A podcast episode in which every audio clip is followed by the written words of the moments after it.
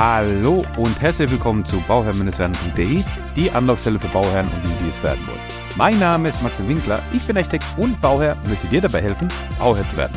Ja, in der heutigen Folge möchte ich mit euch ein paar Gedanken teilen, ein paar Gedanken, die aktuell sind, die relevant sind für alle, die sich jetzt überlegen, ähm, zu bauen, Bauherr zu werden oder einfach sich informieren wollen. Also ist einfach für viele, denke ich mal, relevant und interessant, weil wir haben einfach eine ganz besondere Situation aktuell und diese Situation, da muss man einfach damit umgehen. Ja, und man muss einfach wissen, wo man gerade ist und wie es gerade ausschaut. Aber lass uns erstmal das anschauen, wo wir vorher waren. Ja, wir waren vorher bei ähm, sehr angenehmen Zinsen. Ja, das, das Zinsniveau war sehr, sehr, sehr rentabel, äh, sehr vorteilhaft für uns und wir haben da, ja, oder viele haben da einfach auch viel gebaut. Ähm, dadurch, dass man das einfach diese, diese Kosten, die wir hatten, schön verteilen konnte auf die nächsten 30, 35 Jahre, hat man sich da auch einiges leisten können. So haben auch viele eben ihre ähm, Grundstücke eingekauft, Verträge gekauft und so weiter und so fort. Bis dann ähm, jetzt der Umbruch kam und die Zinsen angefangen haben zu steigen. Und diejenigen, die ein Grundstück beispielsweise schon gekauft oder reserviert hatten, vielleicht auch noch nicht gekauft hatten und die Möglichkeit hatten, vom Vertrag zurückzutreten, weil die Finanzierung noch nicht, ähm, äh, weil die Finanzierung noch nicht aufgestellt war, diejenigen sind von oder haben von ihrem Recht auch Gebrauch gemacht und sind zurückgetreten. Und ähm, Warum sind sie zurückgetreten? Naja, weil die Zinsen jetzt von auf dem, vom Niveau 1, 1,5 Prozent auf 3 bis 4 Prozent Zinsen gewandert sind. Und äh, da kann man das natürlich verstehen, weil wenn ich jetzt auf einmal doppelt oder dreifach so viel für die Zinsen zahlen muss, wie ich das davor hatte, passt das vielleicht nicht mehr ins Budget. Und genau das ist der Punkt, worüber wir jetzt heute sprechen oder wo ich meine Gedanken einfach mal mit euch teilen wollte, wie man damit umgehen kann und was für Gedankengänge es hierzu gibt, um dem Ganzen gerecht zu werden, vielleicht auch, ja. Also, man muss einfach überlegen, ähm, wie man, wie man äh, dem entgegenspielen kann. Und dann sind einfach, ähm, was ich gelernt habe, sind einfach, dass Kreativität oder ähm, auch Flexibilität oftmals der Schlüssel ist, um Erfolg zu haben. Ja? Wenn man sich überlegt, das Standardhaus, was ich so hatte, das Standard-Einfamilienhaus auf einem Grundstück von 450, 500 Quadratmeter, ähm, wo ich dann mein 130 bis 150 Quadratmeter Wohnfläche Haus hinstellen möchte, mit Keller und ähm, PV-Anlage auf dem Dach und so weiter und so fort, ähm, und der Garage und so weiter, muss ich jetzt vielleicht überlegen, weil ich mir das nicht leisten kann ja, oder auch nicht leisten will, äh, muss ich mir überlegen, wie ich damit umgehen kann. Diejenigen, die natürlich ihr Bargeld unter dem Kopfkissen haben, die haben damit keine Probleme, aber die meisten von uns, äh, so 99 Prozent von uns, haben das eben nicht und ähm, sind einfach auf die Finanzierung der Bank angewiesen. Und dann muss man einfach kreativ werden. Ähm, und das meine ich genauso, dass man sich dann einfach vielleicht ein paar Grundsätze stellen muss, die man vorher, ohne lang darüber nachzudenken, einfach weggewischt hat und gesagt hat, nein, das kommt nicht in Frage. Ich möchte so leben. Doppelpunkt. Ein Familienhaus auf der grünen Fläche. Und auf einmal muss man vielleicht sagen, ja, lass uns doch mal die Alternativen anschauen. Was sind die Alternativen? Also, wir haben zu einem, die einfachste Möglichkeit ist es, ein Bestandshaus wieder ähm, auf Vordermann zu bekommen. Ja, also das ist die einfachste Möglichkeit. Wieso? Weil ich da natürlich eine gewisse Basis habe. Ich habe den Rohbau in der Regel. Ich habe ähm, ja ähm, natürlich auch dazu gehören das Dach.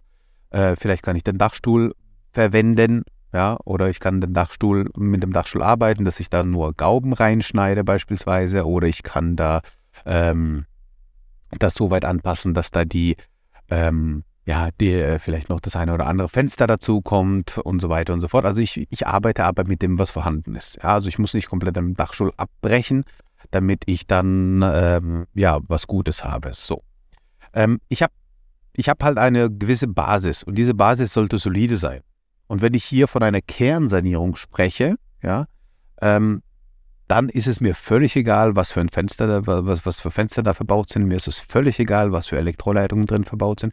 Mir ist es völlig egal, welche Bodenbelege ich habe. Mir geht es darum, dass die, dass die Wände, dass das Mauerwerk, ja, die Außenwände, die Innenwände ähm, solide sind, dass ich zum Beispiel mit dem, was ich vorhabe, wenn ich jetzt irgendwelche Wände abbrechen möchte, weil oftmals die ganz, ganz alten Häuser ganz kleine Räume hatten, ja, und dann muss man halt eben gucken, okay, ist das eine Holzbalkendecke, wie ist die Statik davon, wo wird die aufgelagert, was brauche ich dafür für, für Stahlunterzüge und so weiter und so fort, um das Ganze halt eben so zu machen, dass ich mich da drin wohl, wohlfühle. Weil das Problem am bauenden Bestand ist einfach, dass ich da gewisse Zwänge habe. Ja, die habe ich. Ja, natürlich. Und damit muss man einfach umgehen. Und das ist genau der Punkt, ähm, was viele vielleicht vor eineinhalb, zwei Jahren ausgeschlossen haben, kategorisch, ist vielleicht eine Überlegung wert zu sagen, hey, wir kaufen uns ein Bestandshaus. Ja, dafür müssen wir auch viel Geld zahlen.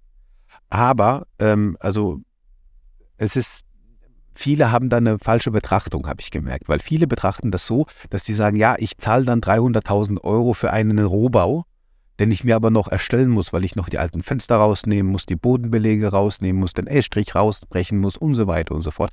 Nein, das ist aber nicht ganz richtig gedacht. Denn ich habe in 300.000 Euro, die ich für das Bestandshaus zahle, habe ich ja bereits Grund und Boden inkludiert. Ja, und der Bodenrichtwert gibt uns an, wie viel der Grund und Boden wert ist. Und dieser Bodenrichtwert bestimmt dann im Endeffekt ähm, den Wert unseres Grundstückes, also den Grund, wo auf dem das Haus steht. Ja, das ist, das hat auch einen Wert. So.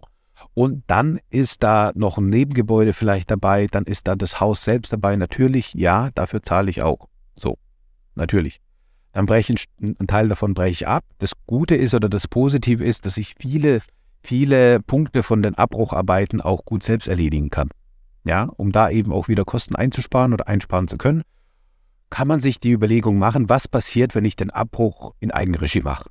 Ja, das kostet Zeit, ja, das kostet Arbeit, ja, das kostet Aufwand, aber wir sind einfach in einer angenehmen oder nicht in, nicht in einer angenehmen Situation, das wollte ich sagen, ja, wir sind einfach nicht in einer angenehmen Situation, wo wir uns einfach zurücklegen können und sagen können, macht mal bitte, ich zahle das, die Zinsen sind sowieso so niedrig, sondern wir sind einfach in der Situation, wo man sagt, okay, dann mache ich das. Dann mache ich das jetzt einen Monat lang äh, neben meinem Job an jedem Wochenende und auch abends und habe da vielleicht nochmal zwei, drei Tage Urlaub, die ich mir nehme für besondere Sachen. Ähm, und dann ziehe ich den Abbruch durch. Ja, weil den anderen Urlaub muss ich mir einsparen, äh, aufsparen für die anderen Sachen, die ich am Haus machen möchte. Ja, aber das wäre auch eine gute Möglichkeit. So, eine weitere Möglichkeit ist hinzugehen und zu überlegen, okay, in, also was für ein Haus möchte ich denn kaufen? Denn ich kann durch den, Hau, denn durch den Hauskauf kann ich mir einfach ähm, das so hinlegen, wie ich das gerne hätte. Also da ist immer diese, äh, natürlich haben wir da eine Kopplung zwischen Kaufpreis und Alter des Hauses, aber gleichzeitig bedeutet Alter des Hauses, dass ich vielleicht einige Sachen nicht machen werde, ähm, die ich bei einem alten Haus machen werden müsste. Ihr versteht, was ich meine? Ja, bedeutet, wenn ich jetzt ein Haus kaufe, das ist 15 Jahre alt, muss ich nicht so viel abbrechen und wegbrechen, wahrscheinlich gar nichts. Ja, ein 15 Jahre altes Haus hat, eine, eine, hat einen guten Dämmwert. Wir sprechen jetzt hier äh, von, von Anfang der 2000er. Ja, das äh, hat einfach einen guten Dämmwert, das Haus. Äh, das Haus ähm, hat ähm, ja eine äh, Elektroleitungen, die alle in Ordnung sind. Das Haus hat, ist, ja, also kann man schon davon ausgehen, das hat eine äh, Netzwerkverdrahtung vielleicht sogar drin, ja, je nachdem. Ähm, beispielsweise bei dem Haus von meinen Eltern war das schon vor 20 Jahren der Fall, da hat man die Netzwerkverdrahtung schon drin gehabt. Und ähm, das sind einfach solche Momente, wo man sagen muss, hey, kaufe ich mir ein 15, Jahres, 15 Jahre altes Haus, ähm, dann muss ich da gar nicht so viel machen. Aber dafür, dass ich nicht so viel machen muss, zahle ich natürlich auch drauf. Also das kostet dann nicht 300.000, sondern das kostet dann auf einmal 600.000 Euro das Haus. So.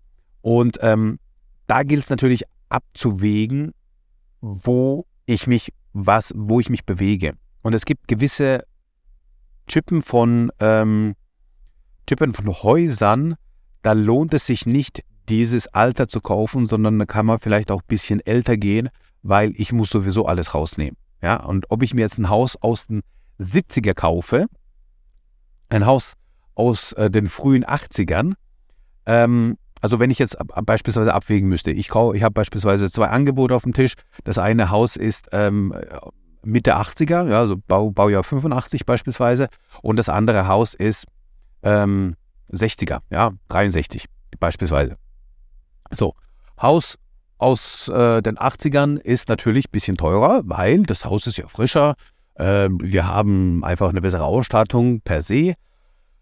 Und ähm, ja, dann kann man sagen, okay, das eine Haus kostet beispielsweise 400.000, das andere Haus kostet 300.000. Also das aus den 60ern kostet 300.000, das andere 400.000. Da haben wir 100.000 Euro Unterschied. Wenn ich jetzt ähm, beide Häuser habe, die ähnlichen Grund und Boden haben und in einer ähnlichen Region sich befinden, dann habe ich ja einen mehr oder weniger gleichen Bodenrichtwert. Also der Unterschied ist jetzt nicht an, der, äh, an, einem, an einem Grundstück festzumachen, sondern rein an dem Haus festzulegen. Dann würde ich mich, wenn die beiden Häuser gleichwertig sind von der Raumaufteilung, von dem, was man vorhat, von dem, was man vielleicht anbauen möchte oder ausbauen möchte und so weiter und so fort. Ja, also ich habe ähnliche Voraussetzungen. Kein Haus ist gleich, aber ich habe beispielsweise auch äh, bei beiden Häusern äh, kann ich durch einen kleinen Anbau die Wohnfläche so erweitern, wie ich die möchte. Oder vielleicht auch äh, bei beiden Häusern brauche ich keinen Anbau und ich habe dann durch ein, äh, eine Wand, die ich entferne, einfach den Wohnraum, den ich äh, gerne haben möchte. Ja, also gleiche Voraussetzung. Dann würde ich natürlich das Haus aus den 60er nehmen. Na, warum? Weil ich mir da 100.000 Euro im Einkauf sparen kann und, die, und, und ich sowieso ich sowieso bei dem Haus aus den 80ern und bei dem Haus aus den 60ern, also bei beiden Häusern, überall den, e also den Bodenbelag wegnehmen muss, den E-Strich wegnehmen muss, die Elektroleitung wegnehmen muss, ähm, ich muss die Wasser Abwasserleitung äh, erneuern und so weiter und so fort. Also das heißt, die Grundarbeit ist überall gleich, nur habe ich bei dem einen Haus einen höheren Einstiegswert als bei dem anderen, weil das einfach ein bisschen, ähm, bisschen jünger ist. Jetzt muss ich mir aber so überlegen, ich sobald ich das Haus anfasse und sobald ich das Haus dann bearbeite, dann habe ich ähm, einfach, äh, ich schaffe einen Neubauwert. Ja? Und dieser Neubauwert ist dann Stand 2023, 2024, je nachdem, wann ich fertig werde. Das ist dann das neue fiktive Baujahr von diesem Haus, weil ich das Kern saniert habe. Und diese Kernsanierung bringt natürlich auch was für die Finanzierung, also für den für den Werterhalt oder für den Wert des Hauses, weil ich damit auch wertsteigende Maßnahmen habe und ich das fiktive Baujahr jetzt auf neu setze. Und für die Bank ist es natürlich auch interessant und relevant, weil die Bank sagt sich dann, okay, was machst du denn an dem Haus? Und wenn du sagst, ja, ich habe vor, ähm, insgesamt beispielsweise ein, also ich habe ein Budget und ähm, das Budget liegt bei, wir, haben, wir waren jetzt beim Beispiel 300.000 und 400.000 und jetzt habe ich ein Budget von ähm, von äh, 550.000 Euro beispielsweise. Das Budget, was ich jetzt für das Gesamt, als Gesamt aufwenden möchte. So, und dann habe ich einfach bei 550.000 Euro habe ich bei dem einen 150.000 Euro für die Sanierung und bei dem anderen 250.000 Euro für die Sanierung. Und das ist natürlich ein Unterschied, ja, ob ich jetzt äh, reine sozusagen Kosten für, einen, für die Erschaffung eines Neubaus im Endeffekt 150 oder 250.000 Euro ausgebe. Ja, so muss man das betrachten. Für die Bank ist es natürlich auch eine positive Betrachtung, weil würde jetzt bedeuten, wenn ich es jetzt aus, aus den 80ern nehmen würde, hätte ich gar nicht die Möglichkeit, eine Kernsanierung zu machen, weil mir fehlen nochmal 100.000 Euro, um das Ganze so zu machen, dass es passt. Ja, und genau das sind diese Gedankengänge, die man sich da, äh, auf die man jetzt sich einlassen muss. Man muss einfach prüfen, in welchem Baujahr befindet sich das Haus, in welchem Zustand befindet sich das Haus, und vielleicht, und das wäre auch ein Tipp, ähm, das, das sage ich immer wieder, beauftragt einen Architekten, schaut, dass ihr mit einem Architekten bereits auf die Besichtigung geht. Ja, er hat einen Stundensatz von 100, 150 Euro, je nachdem, ja, ähm, plus Anfahrtskosten.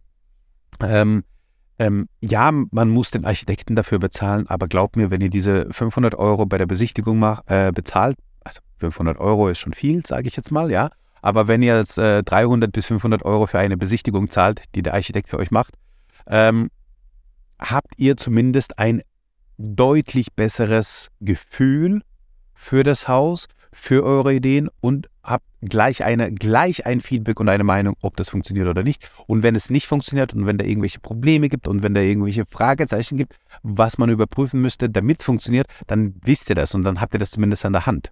Ja, und gerade bei Holzbalkendecken ähm, muss man einfach gucken, wie man das, wie man da hinbekommt, wie man das so hinbekommt, dass das eben hintenrum wieder passt. Ja? Ähm, deswegen, ja, scheut euch nicht, nehmt euch da einen Architekten an die Hand, dem ihr vertraut, äh, der auch vielleicht die Zeit für euch sich nimmt. Ja, das ist ja auch immer so ein Thema, aber ähm, fragt da gerne mal an. Gerne, wenn ihr hier, im Reg wenn ihr hier in der Region ähm, um Bruchsal oder Karlsruhe seid, gerne auch bei Bauhof 3 bei uns anfragen. Ähm, ja, einfach mal googeln, Bauhoch 3 und da ähm, ja, uns, uns einfach kontaktieren. Wenn wir Zeit haben, kommen wir da gerne mit. Es muss nicht die Erstbesichtigung sein. Also es muss nicht so sein, wo ihr hingeht und dann habt ihr schon die Kosten für den Architekten, für die Besichtigung, sondern das ist eher der Fall so, dass ihr zunächst mal eine Besichtigung habt, ähm, euch das Haus anschaut, euch mal ein paar Gedanken dazu macht, ein paar Ideen dazu habt und so weiter und so fort, also euch damit schon bereits auseinandergesetzt habt. Das hat am besten Impact. Und wenn ihr dann eine Zweitbesichtigung habt, was bei 95% gar kein Problem ist, eine Zweitbesichtigung zu haben mit einem Experten, mit dem man nochmal durchgeht durch das Ganze, dann ist das natürlich ein riesen Vorteil für euch. Und das zeigt natürlich dem, dem Verkäufer, ähm, okay, der hat auch berechtigtes Interesse, ja, ähm, der sollte da mit rein. Und wenn er dann bei der Zweitbesichtigung mit einem Architekten reingeht und ähm, ihm das Ganze aufzeigt und eure Ideen, dann hat er nochmal seine Ideen, die er nochmal mit reinbringen kann. Und auf einmal habt ihr einen Dialog zu dem Haus. Und ich sage immer wieder, ich sage immer wieder, die Architektur entsteht am besten in einem Dialog. Und in einem Dialog, wenn beide drüber sprechen, beide ihre Ideen mit reinbringen, beide ihre Gedanken dazu äußern, einfach laut sprechen, laut denken, ähm, merkt man, dass dann sich was entwickelt. Und dann kommt man von einer Lösung zu der anderen und dann zu der finalen und sagt, ja, genau das ist es, so machen wir das. Ja? Und das habe ich schon so oft erlebt, nicht nur bei Besichtigungen, auch bei Planungen auch bei Besprechungen, Planungsbesprechungen und so weiter, wo man dann, wo wir, wenn wir uns dann hinsetzen und mit dem Bauherrn die Planung durchgehen und die Varianten durchgehen und dann auf einmal merken im Dialog, ja, so wäre das ja noch besser, ja, weil man hat dann das direkte Feedback von dem Bauherrn als Architekt und der, der Bauherr hat dann das direkte Feedback vom Architekten und in diesem Dialog entsteht so viel, so viel und ist, deswegen ist es so wertvoll. Ähm, deswegen sprecht über die, sprecht über eure Gedanken und nicht zurückhalten, die, die Gedanken, egal wie crazy die sind, egal wie ausgefallen die sind oder sein mögen, es ist immer von Vorteil darüber zu sprechen, weil dann hat man auf einmal etwas, worüber, worüber man sich unterhalten kann. Ja, und auch wenn man sagt, hey, jetzt spinne ich ein bisschen, aber was ist passiert, wenn wir das so und so machen? Und dann sagt der andere, ähm, ja, so wie du es gesagt hast, beispielsweise funktioniert es nicht, aber wenn wir das leicht abändern, dann funktioniert es wiederum. Das ist zwar nicht 100 Prozent, was du, du gerade gesagt hast, aber 90 Prozent. Ähm, wenn du auf diese 10% verzichten kannst, das ist zwar immer noch eine ausgefallene Idee, aber es ist machbar. Ja, und, und so kommt man einfach zu, zu dem Ergebnis. Ja, also das war ähm, mal äh, ein Impuls zum Andenken, Umdenken, Bauen im Bestand. Wie kann man anders denken? Ja, und ich glaube, ich mache dann nochmal eine weitere Folge, wo ich einfach über die äh, Gedankenwelt der ja auch anderen Ansätze mal sprechen möchte. Was haltet ihr davon? Schreibt mir das gern in den Kommentaren oder in, ähm, als E-Mail info at bauherr-werden.de.